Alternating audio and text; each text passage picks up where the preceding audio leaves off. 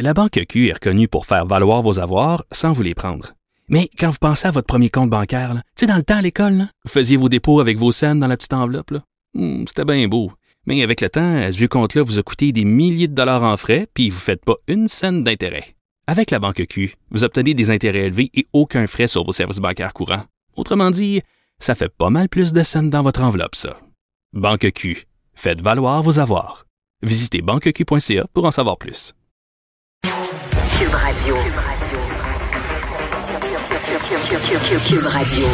En direct à LCN. 14h30, c'est le moment d'aller retrouver notre collègue Geneviève Peterson à Cube Radio. Salut Geneviève. Bonjour Julie. Bon, alors tu voulais revenir sur cette décision du gouvernement pour les régions 3 là, qui sont passées à la couleur rouge de fermer certains secteurs de l'économie. On a l'impression que ça s'est fait de façon arbitraire. Ben, en fait, je voudrais qu'on parle de culture aujourd'hui, de l'industrie culturelle qui est sévèrement mise à mal par les dernières décisions du gouvernement. Puis évidemment, ça soulève la grogne. Le premier ministre Legault, quand même, euh, a discuté de cette situation-là d'emblée dans son point de presse tantôt parce que c'est un peu l'incompréhension. On parle d'incohérence. Puis là, le but ici, c'est pas de chercher la petite bébite puis de chercher les incohérences. C'est pas ça.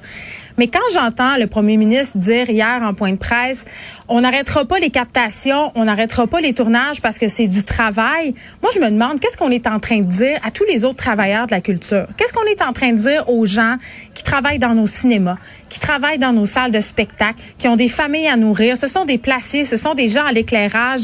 Est-ce qu'on est en train de hiérarchiser le travail? On est en train de me dire euh, que de travailler dans n'importe quel autre secteur de l'économie, ça c'est correct, mais que les emplois en culture, ce ne sont pas des vrais jobs. Moi, je comprends les gens ce matin euh, d'être fâchés, de se demander, elle est où la logique? Surtout que tout se passe bien.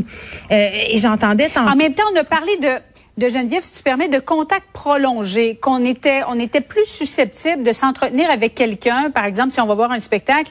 Hey, euh, comment comment t'as trouvé ça le, le spectacle à l'entraque ou de parler plus longtemps avec des gens qui potentiellement pourraient être infectés euh, dans une salle de spectacle que euh, dans, dans des commerces, par exemple, de, de la rue Sainte-Catherine. Mais et, j'ai envie de dire, êtes-vous allé hein, au niveau du gouvernement, Madame Nathalie Roy, le ministre de la Culture, où êtes-vous? Vous êtes-vous assis dans un théâtre, dans une salle de spectacle, dans une salle de cinéma depuis le début de la pandémie? Parce que entre vous, puis moi, puis la boîte à bois, là, des attroupements, il y en a pas mal plus au Costco en ce moment qu'au cinéma. Les mesures de sécurité, elles sont drastiques, elles sont exécutées et on aurait pu arriver euh, à des solutions, par exemple le port du masque. Et c'est quoi la différence entre aller euh, à l'intérieur longtemps euh, au cinéma ou aller, par exemple, magasiner dans un centre d'achat? On est à l'intérieur, il n'y a pas de circulation d'air, on flâne, les gens suivent pas le sens des flèches. Et, et quand même, il faut se dire aussi là, que la plupart des salles de spectacle et de cinéma au Québec, c'est bien ventilé pour des raisons techniques. D'ailleurs, plusieurs salles de théâtre ont fait tester la qualité de l'air avant la COVID. Tout le monde s'est préparé. Moi, je pense pas. On n'en a pas eu de cas d'éclosion. Je pense pas qu'on en aurait vu non, non plus. Je pense qu'on est en train encore de pénaliser une industrie et ça en dit long sur la place qu'occupe la culture dans notre société. Cette décision-là qui est on va prise. offrir de l'aide, là.